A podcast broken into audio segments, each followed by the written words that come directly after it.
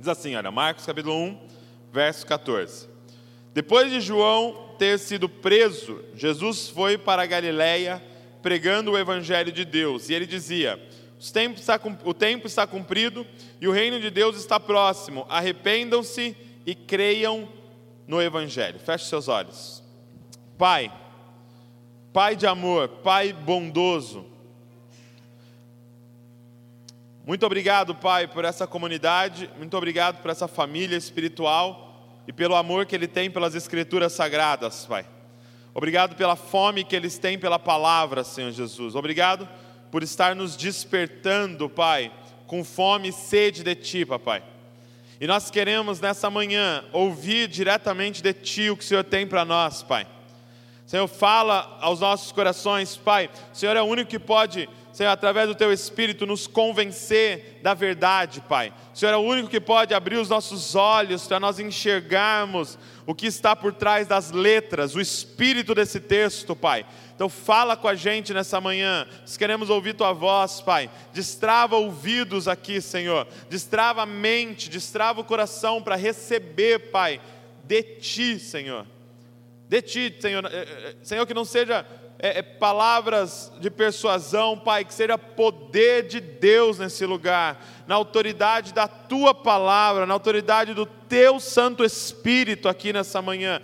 Espírito Santo, tu tens liberdade neste lugar, sopra em nós, sopra na nossa mente, no nosso coração, faz algo no nosso interior, Pai, através da tua palavra, Papai. No nome de Jesus eu oro. Amém e amém. É o seguinte. Diz assim, ó, Marcos 1,14. Depois de João ter sido preso, então João aqui é João Batista, tá? O primo de Jesus. Depois de João ter sido preso, Jesus foi para a Galiléia. Então, o primo dele é preso, ele então vai para a Galiléia. E ele começa a pregar o evangelho de Deus. Esse pregar é um anunciar, não pense nisso aqui que eu estou fazendo é, tão organizado assim. Era um anunciar. Era mais ou menos a figura de alguém indo para a praça e tocando né, a trombeta, falando: Olha, tem um anúncio para vocês. E qual era o anúncio? O Evangelho de Deus. O Evangelho de Deus. E Evangelho, eu e você sabemos que é boa notícia, boas novas, né? Então, ele ia, ele foi para essa região da Galileia para anunciar essa boa notícia. Ele como se ele chegasse então na praça central da cidade e gritasse: Ei, tenho uma boa notícia para vocês. Uma boa notícia de Deus, o Evangelho de Deus. E qual era essa boa notícia que Jesus pregava? Qual era a boa notícia que Jesus anunciava? Porque hoje, quando eu vou pregar o Evangelho, eu prego que Jesus morreu por você, você perdoou seus pecados e tem salvação em Jesus. Mas ele não tinha morrido aqui. Qual era a notícia que ele pregava? Qual era o Evangelho que ele pregava? E aí, a resposta sempre está no versículo seguinte, tá bom? Te dar uma dica assim do vestibular bíblico aqui. Ele dizia: O tempo está cumprido. O reino de Deus está próximo. Arrependam-se e creiam nesta boa notícia.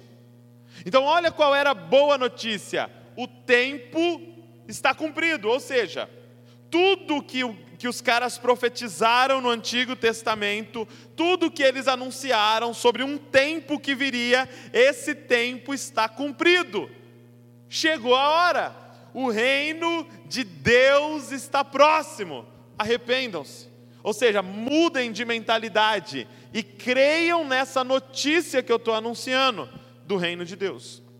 O que você precisa entender aqui nessa manhã é que o reino de Deus é a mensagem central do ministério de Jesus. Ok?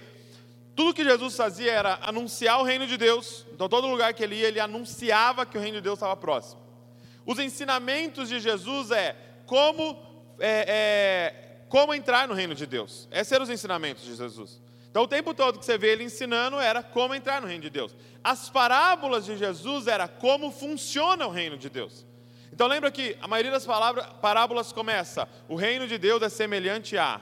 O reino de Deus é como um rei. O reino de Deus é como alguém que saiu para semear. O reino de Deus é como um grão de mostarda. O reino de Deus. Então, o que, que ele estava dizendo? Como, através dessas histórias, funciona o reino de Deus. Então, tudo que Jesus falava estava relacionado ao reino de Deus. A pergunta para nós essa manhã, então, é: o que é o reino de Deus?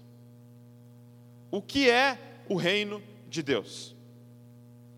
Se essa, se essa é a mensagem central do ministério de Jesus, não deveria ser um tema central das nossas vidas, como discípulos de Jesus. O que é o reino de Deus então? A confusão sobre o reino de Deus começa pelo seguinte: quando alguém aceita Cristo, quando alguém entra na nossa comunidade, entrega sua vida para Jesus, a gente então fala para a pessoa que ela precisa começar a ler a Bíblia, não é verdade? A gente fala para ela, a gente dá uma Bíblia para ela de presente, a gente fala: ó, agora esse é o livro, você tem que começar a ler a Bíblia. E aí essa pessoa vai te perguntar, mas como é que eu leio a Bíblia? Aí você, querendo ser bonzinho, você fala para ela assim, ó, faz o seguinte, não começa por Gênesis não, porque você vai cair em Levítico ali, nunca mais você sai dali. Começa em Mateus, ok? Começa em Mateus. E aí a pessoa começa lá em Mateus a ler a Bíblia. E aí em Mateus, ela começa a ler sobre esse Jesus e o que Jesus pregava. Só que Mateus não escrevia o reino de Deus, Mateus escrevia reino dos céus. Presta atenção. Os mesmos textos de Marcos, Lucas e João, onde estão escrito o reino de Deus, em Mateus está escrito o reino dos céus. Por quê? Porque Mateus, ele estava escrevendo para os judeus. E o judeu leva muito a sério o não usarás o nome de Deus em vão. Então, para o judeu, o nome Deus é algo muito sagrado. Você tem noção, os escribas, pessoal que copiava a Bíblia, a, a, a tradição diz que quando eles chegavam, eles estavam lá escrevendo a Bíblia, copiando, quando chegava na palavra Jeová, quando chegava Deus, o que, que eles faziam? Eles iam, é, tomavam banho na purificação, muitos deles trocavam de pena, trocavam de tinta para escrever a palavra. Tamanha era reverência com aquele nome. Então, Mateus, para poder escrever para os judeus e para as cartas, para esse livro ser aceito pelos judeus, ele então não usa o nome Reino de Deus, ele usa Reino dos Céus. Pra, porque era, era algo que Jesus falava o tempo todo. Então ele ia ter que escrever o tempo todo esse termo. Então ele escrevia Reino dos Céus. E qual foi a confusão? Porque as pessoas começaram a ler, agora, recente, e começaram a entender o que é o reino dos céus, então? É ir para o céu. Entendi, entrar no reino dos céus é entrar onde? No céu. Então, quando Jesus está ensinando sobre como entrar no reino dos céus, ele está ensinando a gente como ir para o céu. E não. Gente, o que é o reino dos céus? Entenda uma coisa, é uma, é questão básica de português. Não é reino no céu, é reino do céu. Ou seja, reino, o céu não é onde o reino está, o céu é da onde o reino vem. Entendendo? Então, é... se eu falar assim, ah, ah o fulano é, é, é o Jorge de Portugal, quer dizer que ele está em Portugal? Não, quer dizer que ele veio de Portugal, que a origem dele é Portugal e não o local onde ele está. Então, o Jorge de Portugal está no Brasil. Então, quando ele está dizendo sobre o reino dos céus, o reino de Deus, quer dizer que tem um reino que vai vir de um lugar chamado céu. Ele vai vir para governar. Então, a primeira confusão é essa: o reino de Deus, agora presta atenção esse termo reino de Deus não diz respeito a um lugar, diz respeito a um tempo. Ok? Então guarda isso na sua cabeça. Toda vez que Jesus falou sobre reino de Deus, ele não estava falando de um lugar, apesar que o reino de Deus vai acontecer em um lugar, mas ele não estava falando sobre lugar, ele estava falando sobre um período de tempo. Seria mais fácil se a gente entendesse como o reinado de Deus. Vou usar uns nomes fictícios aqui, ok? Vamos dizer assim que de 1420 a 1480, o Jorge foi rei é, da Inglaterra, ok? Então, nesse período foi o reinado do rei Jorge. Quando o rei Jorge então morreu, passou para o rei José. Então, a partir de 1480 até 1530 foi o rei José. Então, esse foi o reinado do rei José. Mas entenda que quando eu falo o reinado do Jorge ou o reinado do José, as duas coisas estão acontecendo no mesmo lugar, Inglaterra, só são tempos diferentes. Quando Jesus chega e fala: Ei, tem um anúncio, uma boa notícia: o reino de Deus está próximo. Ele está falando não próximo geográfico, próximo de tempo. O reino de Deus está chegando, ou seja, ele está anunciando: está chegando um tempo aonde está vindo um novo rei para a face da terra. Ele vai dominar sobre todas as coisas. Ele vai ser rei sobre todas as coisas. Todo joelho se dobrará, toda língua confessará. Todos vão chamar ele de Rei dos Reis, Senhor dos Senhores. Arrependam-se e passa para o lado dele, porque ele está chegando. Quem está entendendo o que eu estou falando? Então ele está dizendo: tudo foi cumprido, o tempo está é, é, pronto, está tudo pronto, o reino de Deus está próximo. O que está acontecendo aqui? Tem um grilo aqui dentro, depois vocês veem para mim aí. O reinado de Deus. Então, primeira coisa que você precisa entender: reino de Deus diz respeito a um tempo, não a um lugar. Então, é um período de tempo esse tempo que nós estamos vivendo, é, essa era, algum, um termo que a Bíblia diz, é, é, usa é era, essa era, ele diz que jaz do maligno, que essa era tem um Deus dessa era, que é Satanás. Mas ele está dizendo que essa era vai acabar e nós vamos começar uma nova era, uma era que é eterna, que não tem fim. E que nesta era o Deus desse século vai ser destruído e um novo rei vai dominar sobre toda a terra. E aí não vai ter choro, não vai ter câncer, não haverá pobreza, não haverá injustiça, não haverá pecado. Isso se chama o reino de Deus, o reinado de Deus. Então, a primeira confusão é sobre isso. Não é um lugar, o termo não está falando de um lugar, está falando sobre um tempo. Segundo, Segunda confusão que nós fazemos é: o reino de Deus, ele é presente ou ele é futuro? Segunda confusão é, então beleza, entendi, é um reinado. Agora, o reinado de Deus já começou, já é presente, ou o reinado de Deus é futuro? Está por vir. E essa confusão se dá por quê? Porque tem versículos que dá a entender que o reinado de Deus já chegou, é presente. Tem versículos que dá a entender que o reinado de Deus é futuro, está por vir. Então até anotei dois para vocês aí, ó. por exemplo, Lucas 17, 21. É aqui no primeiro ponto, tá? Presente ou futuro. Nem dirão, ele está aqui ou lá está ele, porque o reino de Deus está entre vocês, ou seja, chegou. O governo de Deus, o reinado de Deus já está entre vocês. Uau! Agora olha o outro versículo, Mateus 13, 43. Então os justos resplandecerão como o sol no reino de seu Pai. Quem tem ouvidos para ouvir, ouça. Então os justos resplandecerão. Futuro. Quando esse reino vier, os justos resplandecerão. Então, peraí, peraí, peraí. Por que, que os justos já não resplandecem? Se ele chegou. Não, é porque está por vir. A minha pergunta para vocês hoje é: o reino de Deus chegou, é presente ou o reino de Deus está por vir? Quem acha que é presente? Levanta a mão. Chegou. Chegou, fala. Chegou, é presente. Quem acha que está por vir, que é futuro? Levanta a mão. Quem não acha nada? Morre de medo de provas.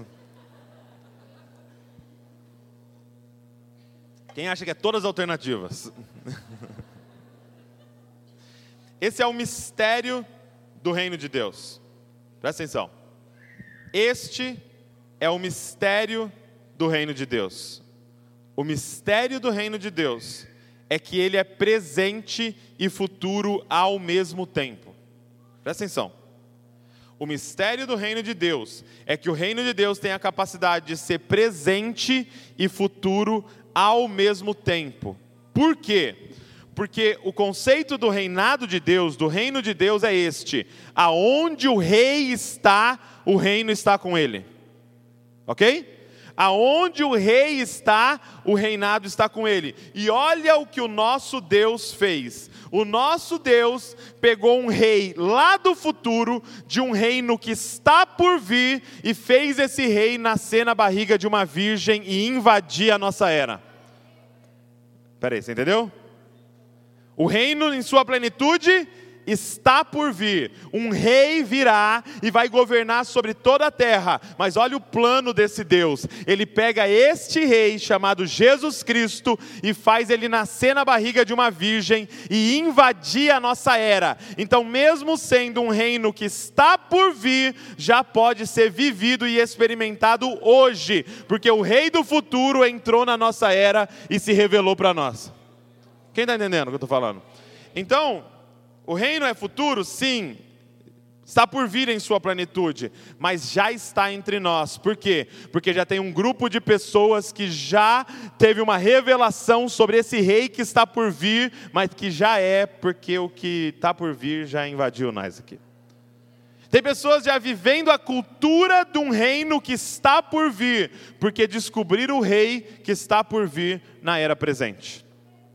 Ele, o próprio Jesus explica isso com uma parábola assim, com uma história. Ele está expulsando demônios, Jesus está expulsando demônios, e aí os fariseus chegam e falam assim: ah, ele está expulsando demônios por Beuzebu. Ele, Jesus fica indignado com a lógica dos caras. Ele fala, gente, como? Como que o diabo vai expulsar o diabo?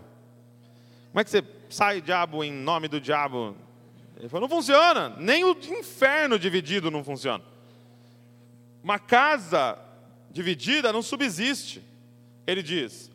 Ele fala assim: agora, se eu estou, presta atenção no versículo, se eu estou expulsando o demônio pelo dedo de Deus, então é chegado o reino de Deus. Ele está dizendo: se eu tenho autoridade para expulsar esse espírito maligno, autoridade de Deus, então é chegado o reino de Deus. E aí ele explica, ele conta uma história. Ele fala assim: que havia um homem valente que tinha uma casa. E ele tinha nessa casa é, é, alguns pertences dele. E ele diz: aí de repente chegou um que era mais valente do que ele e invadiu a casa dele. Invadiu a casa dele, amarrou ele e roubou os pertences dele. Pegou os pertences dele e levou embora. Presta atenção. Então o que ele está fazendo? Expulsando Satanás quando ele conta essa história. E ele está dizendo: se eu estou expulsando Satanás pelo dedo de Deus, é porque chegou o reino de Deus. E ele conta essa história. O que quem é o homem valente, gente? Satanás. O homem valente é Satanás. Quem é a, qual é a casa de Satanás? Essa era. Esse período, aonde ele tem vários presos tem vários que estão é, é, sob o domínio dele. Aí ele diz assim: só que veio um que é mais valente do que ele e invadiu a casa dele. Veio um que é mais valente do que ele e entrou na casa dele, amarrou ele e começou a levar os pertences dele para ele. Ah, é eu e você, meu irmão que foram, nós fomos arrancados da mão de Satanás e agora pertencemos a esse rei que está por vir, mas que a gente já conhece na era presente, porque ele invadiu a nossa era. Então, o reino de Deus é presente ou futuro? Os dois. Ele é presente porque já pode ser experimentado, mas é futuro em sua plenitude. Agora eu quero te explicar como é que começou tudo isso. Essa o conceito do reino de Deus. O reino de Deus começa lá em Gênesis, é, capítulo de número 2 de Gênesis, quando Deus, eu vou, eu vou anotando aqui para você poder acompanhar aqui. Então, Gênesis 2, apareceu lá? É, Deus planta um jardim, ok? Um jardim no Éden. Qual era o conceito desse jardim? Presta atenção. O conceito desse jardim era o conceito do reino de Deus, ok? Por quê? Porque o jardim era um local físico, com árvores, com frutas, com animais, com grama, era um lugar físico, mas que não era governado pelo físico, era governado pelo espiritual. Então, ali era exatamente o, conte, o, o conceito de reino de Deus, porque quem era o rei daquele lugar? Deus. Quem governava aquele lugar? O céu. Qual era a cultura daquele lugar que era a terra, mas qual era a cultura daquele lugar? O céu. O que você precisa entender é que céu e terra não necessariamente são dois lugares. Então você pensa assim: não, quando eu morrer, eu vou para o céu. Você acha que você vai pegar um foguete e. Céu. Entenda uma coisa: céu e terra são duas dimensões. Como que pode, Efésios, por exemplo, você está aqui e assentado com Cristo nas regiões celestiais? Como que pode? Hã? Então você está aqui e está lá a milhões de distância? Não. Por quê? Porque você está aqui e está sentado com Ele ao mesmo tempo, porque céu e terra são duas dimensões. Aqui agora está acontecendo o que é físico e está acontecendo o que é espiritual. Aqui agora. Então são duas dimensões, só que o que acontece? Quando nós pecamos, foi a gente perdeu a capacidade de se conectar com aquilo que é espiritual. Então você só vive no que é físico. Então, presta atenção, o, o Éden era esse lugar aonde ele era terra, peraí, aonde ele era terra, ok? Então o vermelho aqui é terra, Então vou fazer assim, ó, terra vou fazer horizontal, linhas horizontais. E ao mesmo tempo, este lugar era céu. Linhas verticais. Então, o que era o jardim no Éden? Era um lugar onde o céu e a terra se encontravam no mesmo ambiente. Você imagina o que era aquele lugar? Imagina que delícia que era aquele lugar. Que ele tinha uma coisa física, homem, é, é, é ele, tinha a árvore, ele tinha os animais, ele tinha água, ele tinha é, é, gosto, ele tinha tudo aquilo físico, ele tinha céu. Na viração do dia, ele caminhava com Deus ele era discipulado pelo próprio Deus, ele podia conectar, e aí Deus cria esse ser chamado homem, chamado mulher, chamado ser humano, que tem que é a intersecção entre as duas coisas. Ele consegue conectar com o animal, com a árvore e conectar com Deus. Ele é 100% terra e 100% céu. Quem está entendendo? Ele é feito de terra, mas soprado o céu nele. Então ele conecta com os dois.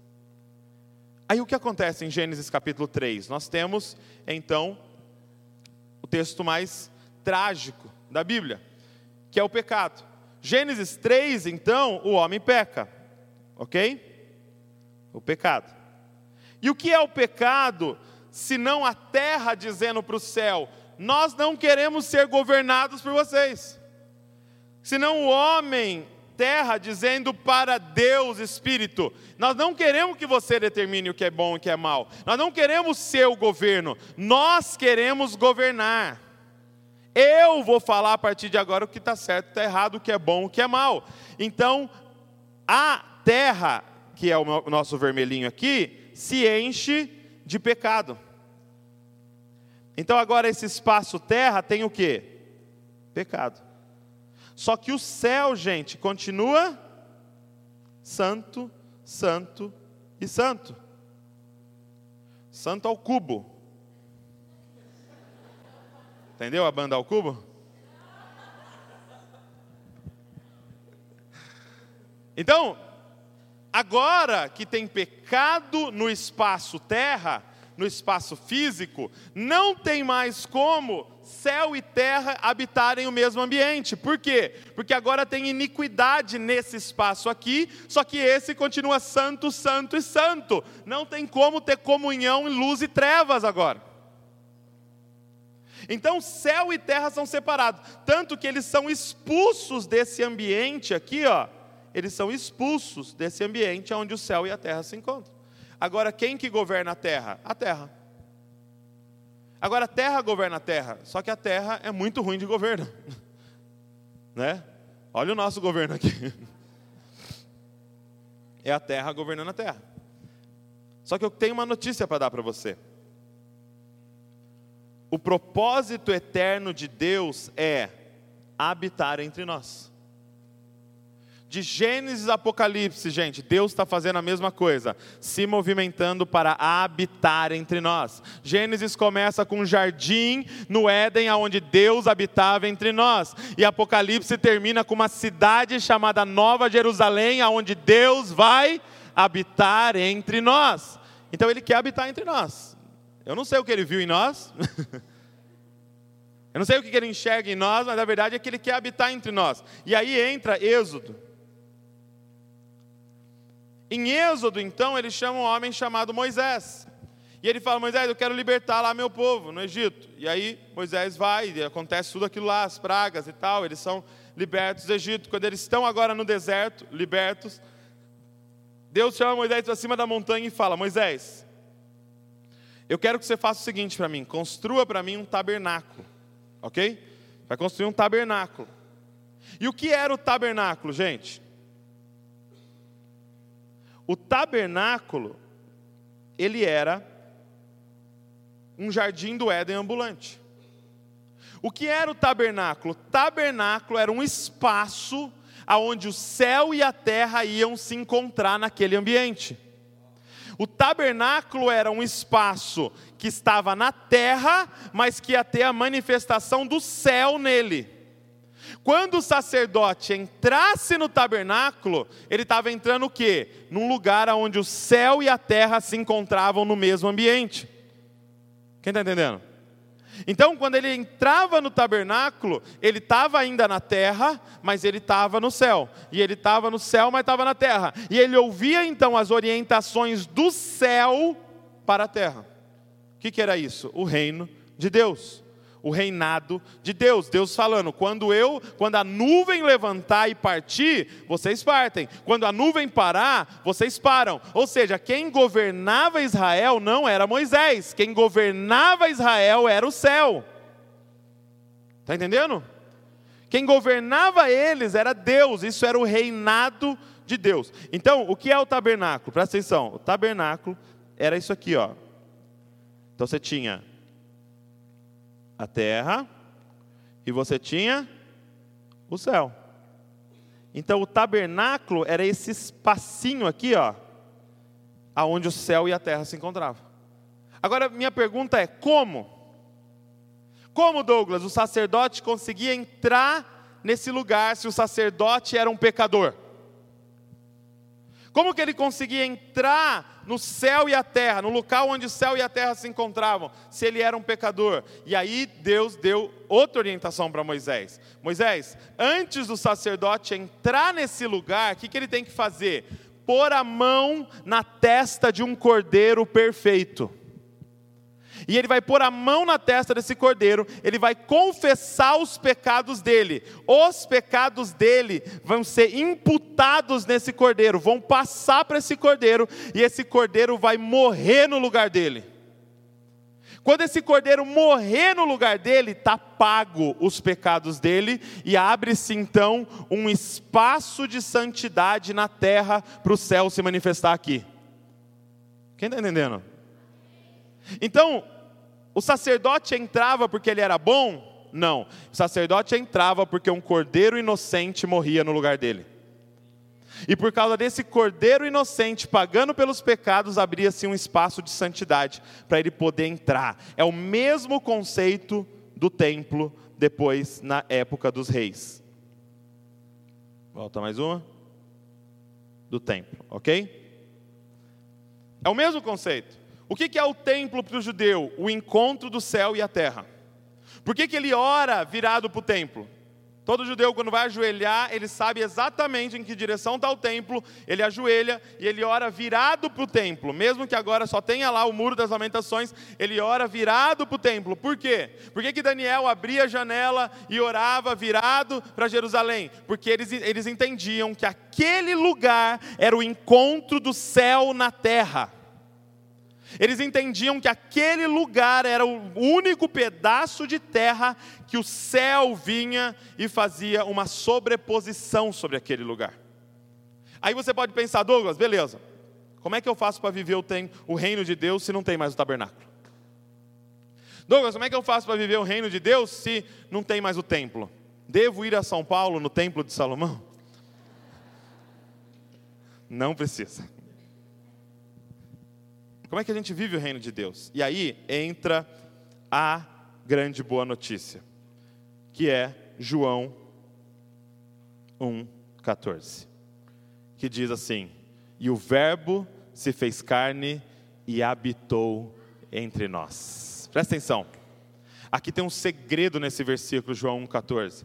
O Verbo se fez carne e habitou entre nós. A palavra habitou no original é esquinó.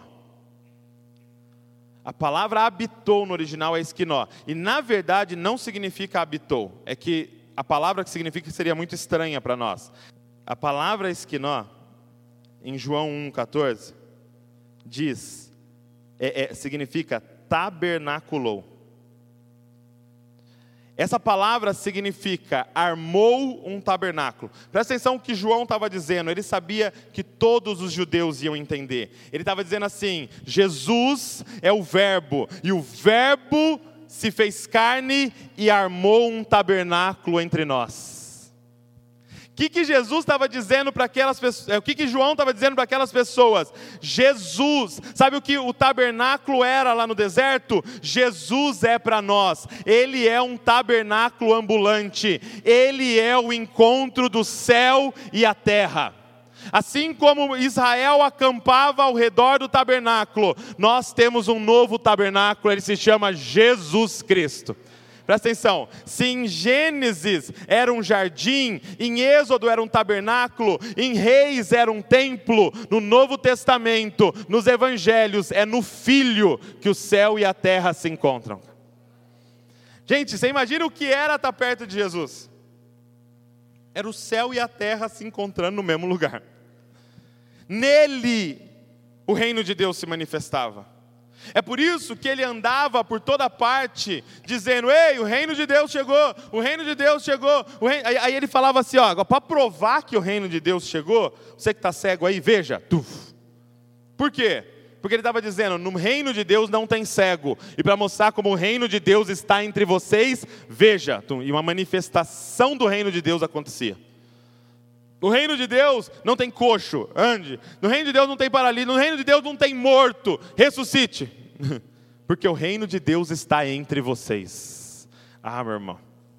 No reino de Deus, eh, eu ando sobre as águas. No reino de Deus não tem fome, então o pão multiplicava. Porque era a manifestação do reino de Deus na frente deles. E por que, que o reino de Deus se encontrava em Jesus? Por que, que o céu e a terra se manifestavam em Jesus, que era 100% homem, 100% Deus. Por que que dava? Porque ele não tinha pecado. Não havia pecado em Jesus. Então, Jesus era o único pedaço de terra que o céu podia se manifestar. Quem está entendendo? Não tinha pecado. Era como se fosse o Éden de novo. Então ele podia, Jesus era o pedaço, era a única coisa terrena que o céu podia manifestar completamente porque não tinha pecado. Então o céu e a terra se encontravam nele. Agora eu te pergunto, como é que eu e você podemos viver o reino de Deus? Se são é, 11 e 20, você já pecou 3 mil vezes. Como é que eu e você podemos viver o reino de Deus?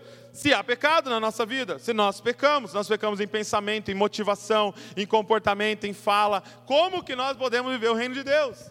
E aí é a continuação de, Jesus, de João. Se no 1,14 ele diz que o Verbo se fez carne e habitou entre nós, na continuação, João Batista está batizando a galera e de repente Jesus aparece lá longe. Ele aponta para Jesus e diz: Eis o Cordeiro de Deus que tira o pecado do mundo. Como é que eu e você podemos viver o reino de Deus hoje. Tem, tem, que entender que Jesus não é somente o tabernáculo de Moisés, Jesus também era o cordeiro que estava na porta. E se eu e você colocarmos a mão na testa desse cordeiro e confessarmos os nossos pecados, ele foi sacrificado no nosso lugar. Quando Jesus morreu na cruz, ele abriu um espaço de santidade na terra para eu e você viver o reino de Deus. Presta atenção. Você pode viver o céu na terra hoje. Porque você é bom? Não, porque um cordeiro inocente morreu no seu lugar. Na cruz foi aberto um espaço aonde agora o céu e a terra estão juntos. Então todos que estão em Cristo têm a oportunidade de viver o céu na terra. Presta atenção, em Gênesis era um jardim, em Êxodo era um tabernáculo na época dos reis era o templo, e depois no, no, no, nos evangelhos era no Filho que o céu e a terra se encontravam. E hoje? Quando Jesus estava prestes a finalizar o seu ministério, ele começou a falar algo para os discípulos. Você lembra? Ele começou a dizer assim para os discípulos: Olha, vou ter que ir embora. Aí os caras começaram a ficar em desespero, né? Você vai, você vai para onde? Para onde eu vou não dá para vocês irem. Mano, você imagina o desespero dos caras, porque é o seguinte: você entende uma coisa? Todo judeu entende o reino de forma literal. Eles entendem que um rei vai vir com um exército, com um governo, e vai governar sobre toda a terra. Então, na cabeça deles, ele é o Messias, ele é esse rei. Ele vai tomar o governo, ele vai governar. E esse rei está dizendo que vai embora. Não, estou indo, tem que ir eu vou embora. Os caras começaram a entrar em desespero, porque, meu, os caras abandonaram empresa, abandonaram família, abandonaram tudo, emprego, abandonaram tudo. Os caras não tinham mais nada, só tinha Jesus. Eles cantavam: Para onde eu irei? Se eu não tenho para onde voltar. Ele não tinha mais nada. Aí o cara que eles apostaram tudo, fala que vai embora. E aí ele fala assim: ó, presta atenção nessa frase de Jesus. É bom que eu vá. Mas fala, peraí, peraí, peraí. O que, que é melhor do que ter o céu na terra do nosso lado? Ele, chama, ele se chamava de Emanuel, gente. O que, que é Emanuel? Deus conosco. Deus conosco, Deus dormindo do nosso lado, Deus acordando do nosso lado, Deus comendo do nosso lado, Deus trabalhando, Deus andando com a gente, está falando que é melhor que Ele vá. Ele diz assim: ó, porque se eu não for, Ele não vem. Hum, quem é melhor do que Emanuel na visão de Emanuel? Acho que quando ele falou, ele não vem, os caras até arrepiaram. Meu Deus, quem é ele? Uh! Ele. Porque quando eu for, presta atenção, porque só tem uma coisa melhor do que Emanuel, Deus conosco, é quem viria na sequência, que não é Deus do nosso lado, é Deus em nós.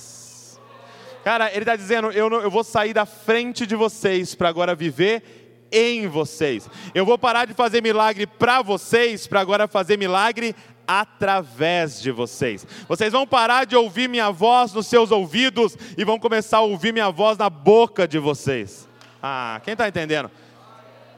Se em Gênesis era um jardim, em Êxodo era um tabernáculo, nos reis era um templo, nos evangelhos era no filho, hoje é através da igreja.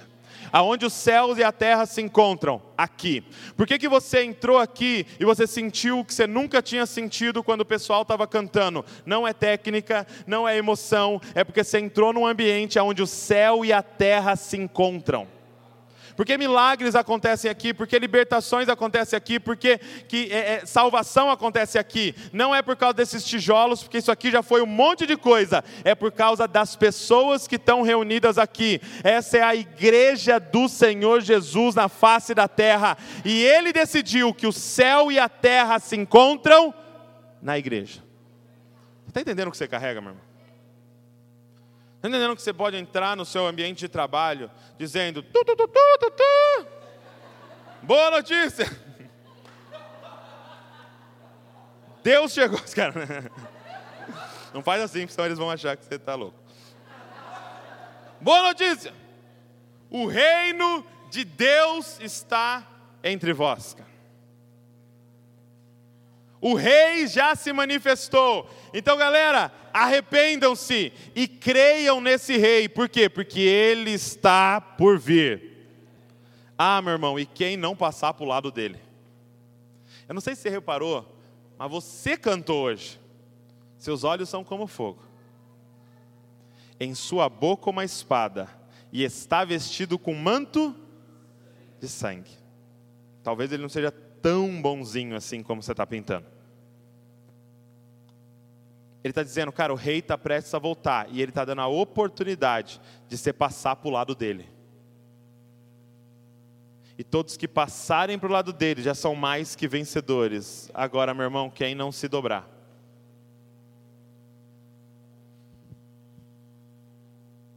Quem não se dobrar?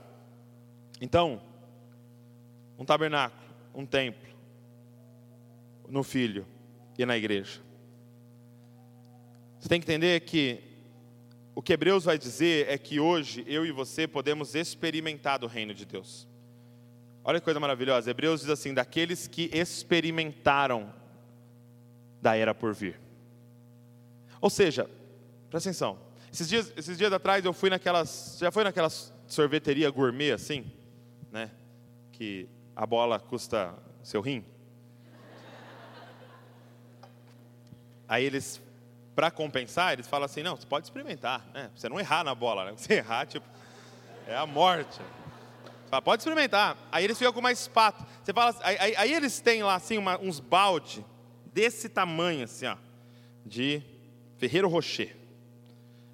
Aí você fala, não, deixa eu experimentar esse Ferreiro Rocher. Aí ele pega uma colherzinha desse tamanho aqui. Ele tira uma lasquinha assim, ó, fiozinho de cabelo e traz para você. Aí você, hum, bom. Deixa eu experimentar esse de avelã aqui. Aí ele pega uma lasquinha, eu experimentar esse aqui de pistache. É, pistache ninguém experimenta nunca. Mas vai, vai indo, vai indo lá. Aí, vai experimentando cada um. E é interessante que, qual é o conceito de experimentar? É uma pequenina porção daquilo que tem em abundância lá dentro. Eu quero que você pare para pensar nesse versículo. Que nós estamos experimentando da era por vir. Ou seja, tudo que você está vivendo aqui é como que um Espírito Santo pegando lá no reino de Deus, sim, na era por vir, trazendo na sua boca e você está assim, ah, meu Deus, tipo o Busata, sabe? E, Deus, e Deus, o Espírito Santo está olhando e falando assim, meu Deus, sabe de nada, inocente. Isso aí que você está vivendo, você está experimentando da era por vir. O amor que a gente sente um pelo outro é a gente experimentando da era por vir. O que você, a presença você do Espírito Santo é você experimentando da era por vir. Qualquer dom que você manifestar é a gente experimentando daquilo que tem um balde na era por vir. Qual é a nossa esperança? A era por vir. Qual é o nosso clamor? É Maranata, ora vem, Senhor Jesus. Eu não quero um governo evangélico, gente, eu quero o rei de volta. Eu quero o rei de volta governando sobre toda a terra aonde toda injustiça vai acabar, aonde nenhuma criança nunca mais será abusada, aonde nenhum idoso será maltratado, aonde não haverá mais câncer, dor, pobreza, miséria, injustiça. Ei, nós queremos o rei de volta. O nosso clamor é esse: Maranata, ora vem, Senhor Jesus. Agora, a gente poderia perguntar assim, Jesus, mas quando é que o Senhor vem? Poxa, podia dar data, né? Podia liberar para a gente o cronograma, deadline. E é interessante que os discípulos fizeram essa pergunta, né? Quando que virá o reino de Deus? E ele diz assim: olha, o dia do filho do homem será semelhante aos dias de Noé. Olha interessante a, a, referência que ele faz, que a referência que ele faz é que os dias do filho do homem serão como os dias de Noé. E ele diz assim: ó, comiam, bebiam, casavam-se, davam-se casamento. Do que, que ele está falando? Do estilo de vida do fim. Do estilo de vida da galera no fim. Qual é o estilo de vida? Comiam e bebiam. Então é um estilo de vida hedonista. focado no ventre. Só pensava em comer e beber, comer e beber, comer e beber, mas no sentido de só pensava em ter prazer. Você lembra de alguma geração assim? Não. Não, né? Aí, por causa desse estilo de vida hedonista, vem a segunda parte. Casavam-se e se dão em casamento. Casa e se dá em casamento. Casa e se dá em casamento. É um estilo de vida que quebra aliança. É um estilo de vida de divórcio. É um estilo de vida de adultério. Por quê? Porque o hedonismo sempre vai resultar em quebra de aliança. Então, o que, que ele está desenhando para nós? Que será como nos dias de Noé. E, gente, está igualzinho os dias de Noé. Está igualzinho os dias de Noé. E aí Deus então vem e anuncia para Noé: Noé, constrói para mim uma estrutura que vai mudar de uma era para outra. Constrói para mim uma estrutura que vai carregar um povo dessa era para a era por vir. Quem está entendendo? Essa era a boa notícia para Noé. Eu decidi salvar quem tiver dentro da arca. Eu decidi salvar a sua família. Qual é a sua missão? Construir a arca. Gente, é exatamente o mesmo anúncio de novo. Ele está dizendo: tudo que você está vendo vai passar, tudo que você está vendo vai ser destruído, e eu vou começar um novo tempo, uma nova era que é chamado o reinado de Deus. E qual é a nossa missão? Construir para ele uma estrutura para carregar um povo que vai mudar dessa era para a era por vir. Só que não se chama mais arca, se chama igreja. É por isso que a igreja tem que aceitar todo tipo de animal. Tô brincadeira, tô brincando.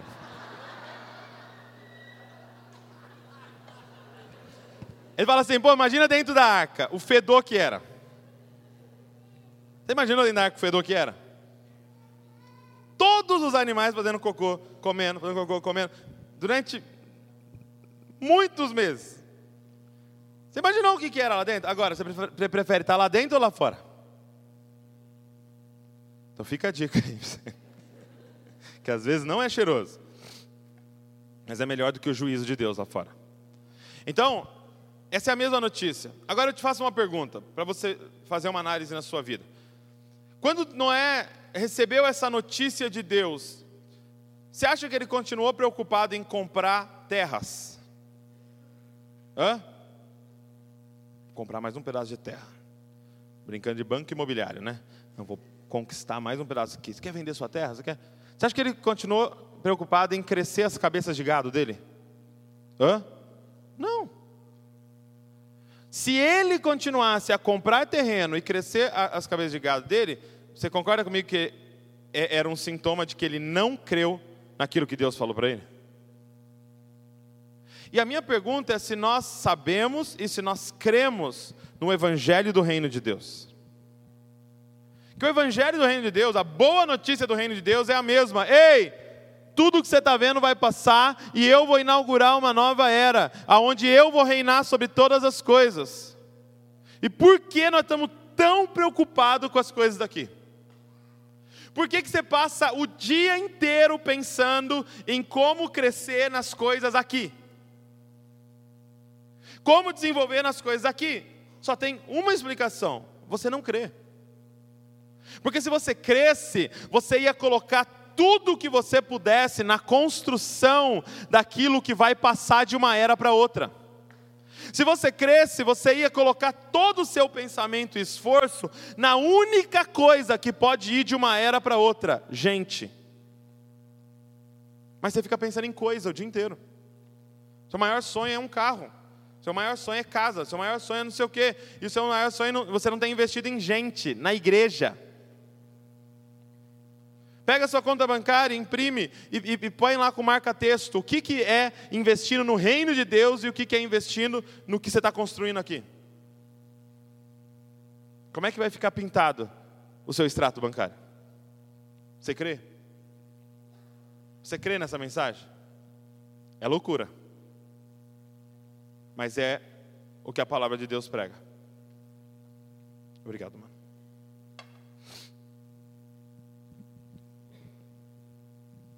Os discípulos perguntam para ele: quando é que é a data? E é interessante que, eu não sei se você reparou, mas ele fala quando é o fim. Porque se, se Noé perguntasse para Deus, Deus, pô, me dá uma data, porque para eu, eu construir aqui consciente, né? Para eu saber o período. O que, que, o que, que Deus responderia para Noé? Responderia assim, Noé, fica tranquilo, cara. Quando você terminar a estrutura, eu venho. Noé, se você construir em um ano, eu venho em um ano.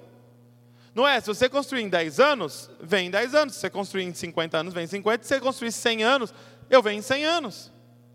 E Noé demora 100 anos para construir a arca. Quando ele finaliza, o que acontece? O próprio Deus fecha a porta e manda a mudança de era.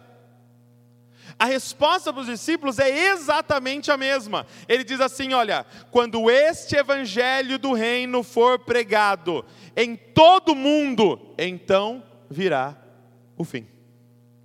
O que Jesus estava dizendo é: você não sabe a data, por quê? Porque a data, Deus sabe, Ele é soberano, mas depende de vocês. A data é trabalho da igreja. A data é o quanto nós estamos indo atrás de construir a estrutura que Deus mandou a gente construir. O quanto você está disposto a morrer por isso que Ele disse para nós. O quanto você está disposto a investir financeiramente, investir o seu tempo, investir a sua criatividade, investir as suas forças, investir o seu suor, as suas lágrimas, sua oração, o quanto você está disposto. É como se ele estivesse dizendo, cara, se em 100 anos vocês evangelizarem o mundo inteiro, eu venho. Se demorar 500, eu venho. Se demorar mil, eu venho. Se demorar 2019, como está demorando, eu venho. Se vocês reduzirem o evangelho à dor na unha de vocês, ao milagre de vocês, ao problema de vocês, e ficar olhando para o umbigo de vocês e buscando a Deus por vocês, talvez vai demorar dois mil anos. O que eu vim dizer para vocês, gente, é que o bastão do anúncio do reino de Deus está na nossa mão. Qual é a geração viva? Nós e chegou a nossa vez de correr essa carreira com o bastão na mão, o que, que nós temos feito pelo reino de Deus? O quanto você tem dado a sua vida pelo reino de Deus. Douglas, eu tenho que dar minha vida para ser salvo? Não, você já entendeu na semana passada, você é salvo pela graça. Agora eu sou tão grato a essa salvação que eu quero dar a vida por esse rei que deu a vida por mim. Eu quero anunciar esse reino, eu quero que esse reino venha, eu quero que Maranata, que o noivo volte e resolva tudo o que está acontecendo. Cara. Como? Pregando o Evangelho, anunciando o Evangelho por toda parte, porque no dia que nós encontrarmos a última pedra, na última tribo, da última nação e colocarmos na estrutura, Ele vem.